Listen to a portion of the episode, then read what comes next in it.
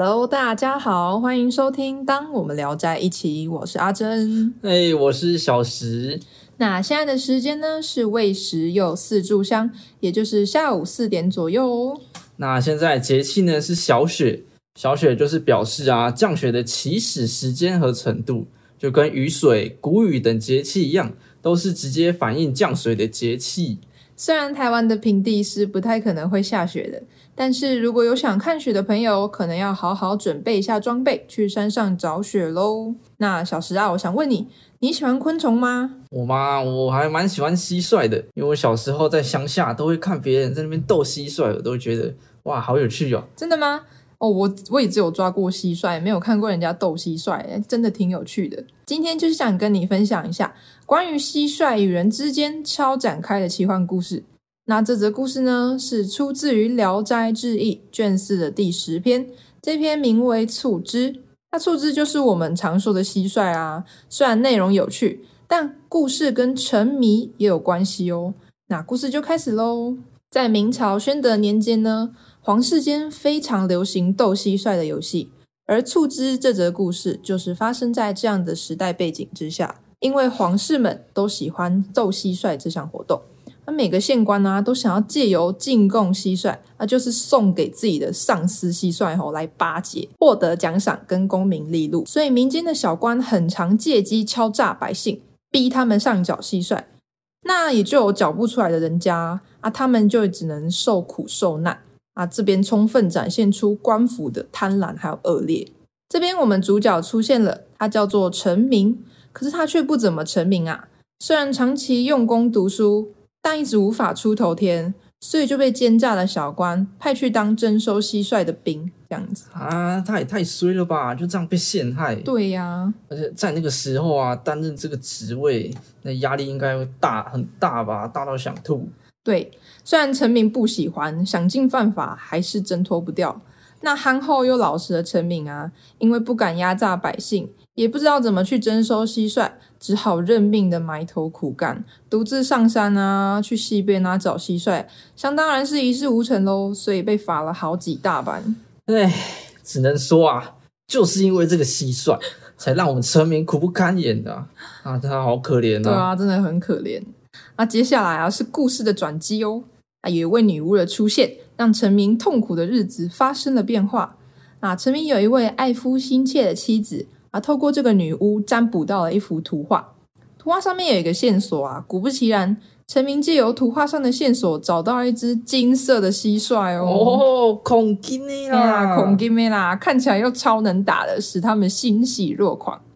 那这只孔金蟋蟀出现啊，给了陈明两夫妇无穷的希望。他们把未来所有的希望都放在这只金色蟋蟀身上，但是谁也没有料到，他们的儿子竟然把这只金色蟋蟀弄丢了。要修我西丁呐，真的是西丁啊 boy 啊！金色蟋蟀啊，就代表整个家里未来的希望啊，竟然就被儿子弄丢了。所以他们一气之下，将所有的愤怒啊、生气、失望又难过的情绪都加诸到儿子身上。最后，他们又把儿子赶出家门。这等一下，等一下，虽然是西丽娜，但这样子也不太好吧？对啊，而且又是自己的亲生儿子。那因为儿子后来被陈明两夫妻发现，哎，掉在井里了。Oh my god！已经不晓得自己心中到底是什么样的心情。到底是难过儿子发生了意外，还是还在愤怒儿子弄丢了孔金蟋蟀，又或是感到绝望，不能上缴蟋蟀，即将要面对刑罚呢？哎，只能说是百感交集，真的是百感交集啊！那后来他们还是从井里把他们奄奄一息的儿子捞出来。哦，儿子还没死？对啦，还没死啊！那面对这惨白无声的儿子，只留有最后一丝丝的口气，要赶快把他带回家中静养。但是他就像没有生命一样，依然一动也不动。我说像植物人那样，对啊，差不多啦。我想，如果我是植物人的话，那我可能会不想活了。对啊，什么都什么事都不能做。对啊。那这时候陈明就发现，哎，门外突然自己出现了一只小小的梅花刺蟋蟀。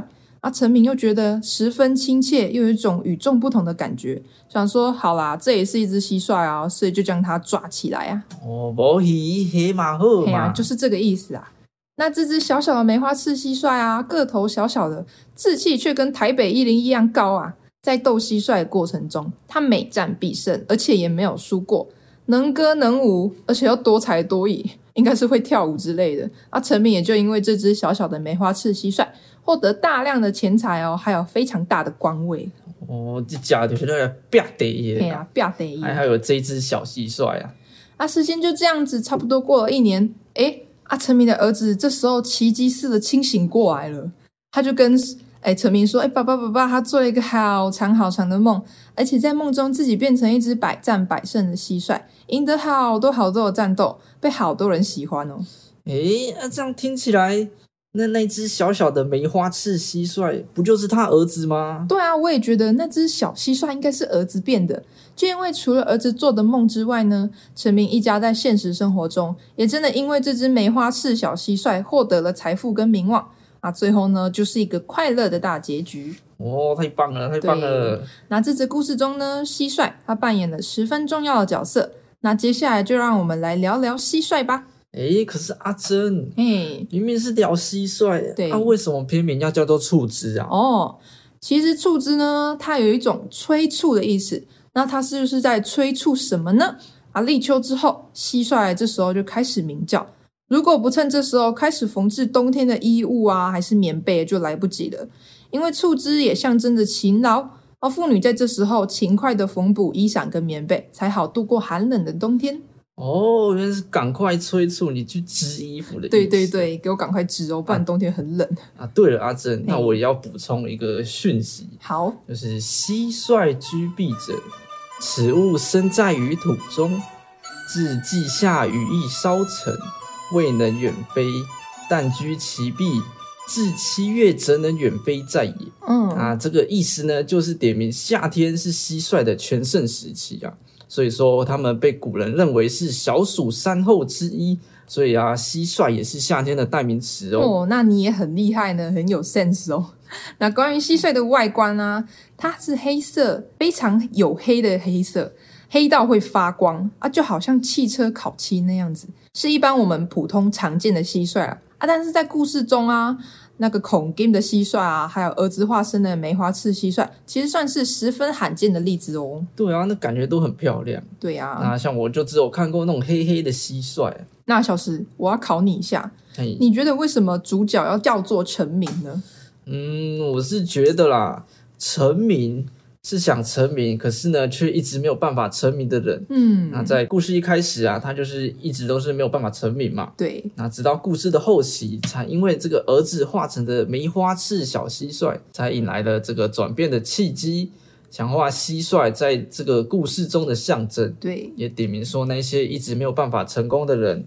最终还是靠着这样的小蟋蟀才能够因此成名哦。那你很厉害哦啊！其实有趣的是啊，故事中的陈明，他一开始不啊，他不是一开始啊，他是从头到尾都不是一个机灵的人啊，又或者是他其实机缘不到，能力又不足，他始终无法得到功名，他只能做地方征收蟋蟀的小官，而且重点是他个性又憨厚老实，不像那些奸臣一样啊，总是没办法征收到蟋蟀。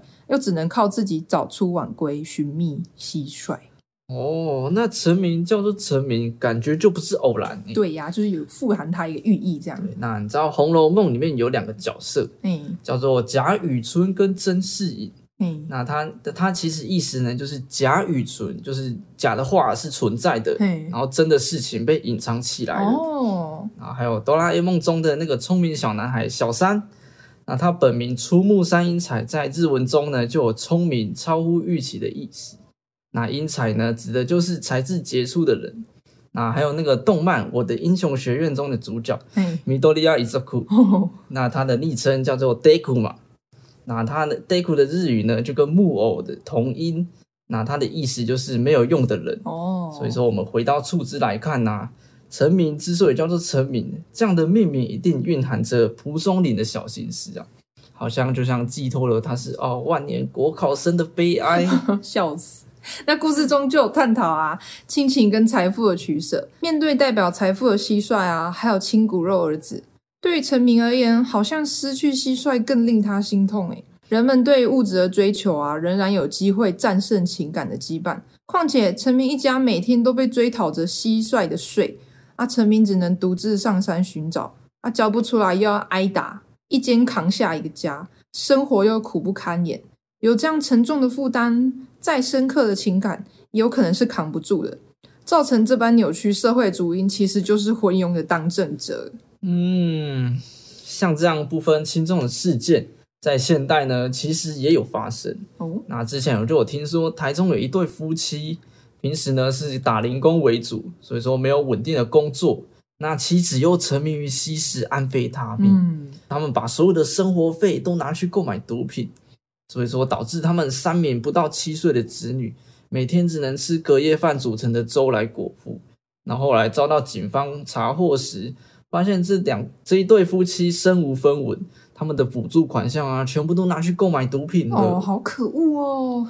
那另外在台原，哎，桃园，桃园又有一对年轻夫妻，他们沉迷于线上游戏，他们宁愿把钱都拿去打网咖，也不愿意帮自己一岁大的女儿买奶粉。然后后来女儿就这样饿死了，她眼窝凹陷，骨瘦如柴，体重啊都没有当时同年龄婴儿的一半。那后来经过警方调查，才发现这对夫妻担任清洁工，所以说他们的薪水已经不多了，可是呢，还是全部都拿去氪金玩线上游戏，也不愿意喂养自己的儿女。那最终法官呢就这样认为不需要同情这一对夫妻嘛，所以就判处他们各自七年的有期徒刑。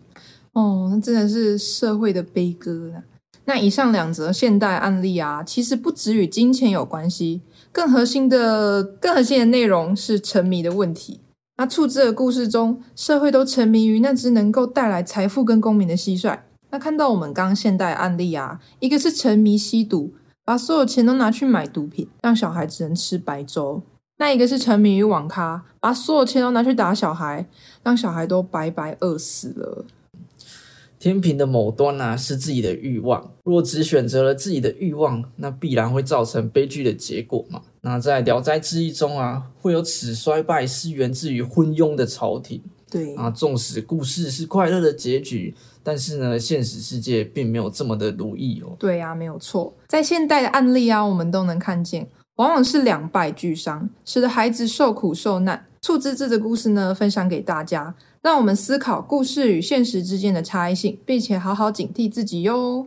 那么故事就到这边啦，那以上呢就是我们今天的节目。那喜欢的朋友们，你们可以分享。那在各大 podcast 平台也能找到我们。那我们就下次见啦，拜拜拜